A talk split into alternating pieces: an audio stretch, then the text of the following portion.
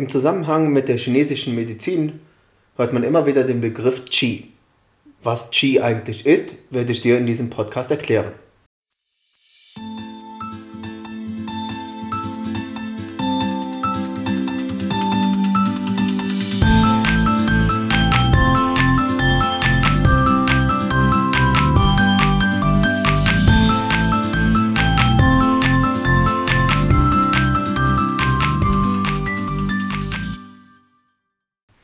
In der letzten Folge hatte ich dir die traditionelle chinesische Medizin vorgestellt.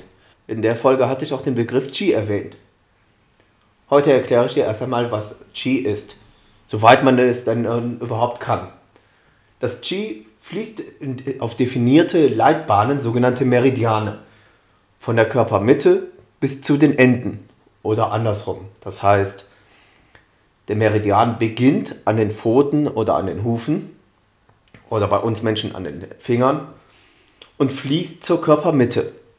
Von dort aus springt er auf einen anderen Meridian und fließt von der Körpermitte zu den Händen, Pfoten oder Hufen an die Körperenden wieder. Unter Qi versteht man deutlich mehr als Lebensenergie. Im alten China ist es ein Begriff für kleinster, universellster Bestandteil. Qi bildet das Grundelement und die Basis des Lebens. Es ist Grundstoff und Funktion zugleich. Qi sollte ständig im Fluss sein. Und das chinesische Zeichen für Qi ist Atem, Luft oder Nebel. Dabei unterscheiden wir vier Arten von Qi. Es gibt das angeborene oder Ursprungs-Qi, das Atmungs- oder Sammel-Qi, das Nahrungs-Qi und das Abwehr-Qi. Das Ursprungs-Qi nährt die Niere oder besser gesagt dann immer den Meridian der Niere. Im unteren oder im hinteren Richtung Schwanzrute in dem Bereich. Das Atmungs- und Sammel-Qi nährt Herz und Lunge und befindet sich im Brustkorb. Das Nahrungs-Qi nährt im Allgemeinen und ist im Körperinneren, in der Mitte. Das Abwehr-Qi schützt. Es ist an der Körperoberfläche.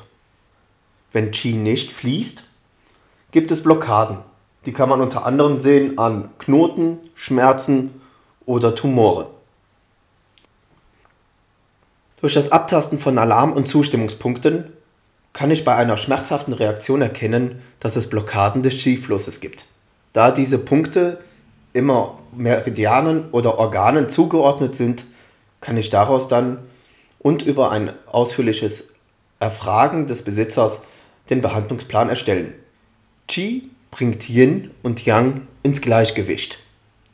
Gleichgewicht, das heißt Gesundheit. Natürlich kann man Qi nicht nur bewegen oder stärken, wenn Yin und Yang im Ungleichgewicht sind, sondern auch als Prophylaxe.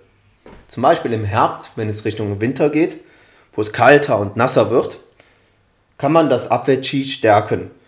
Oder beispielsweise bei einem Tier, das Arthrose hat und immer zur gleichen Jahreszeit oder zum gleichen Zeitraum vermehrt Beschwerden hat, kann ich dann schon rechtzeitig unterstützen, um diese Beschwerden dann zu lindern. Was Yin und was Yang ist, außer ein Zeichen, werde ich dir in dem nächsten Podcast erklären. Wenn du keine Folge mehr verpassen möchtest, dann abonniere doch bitte meinen Kanal.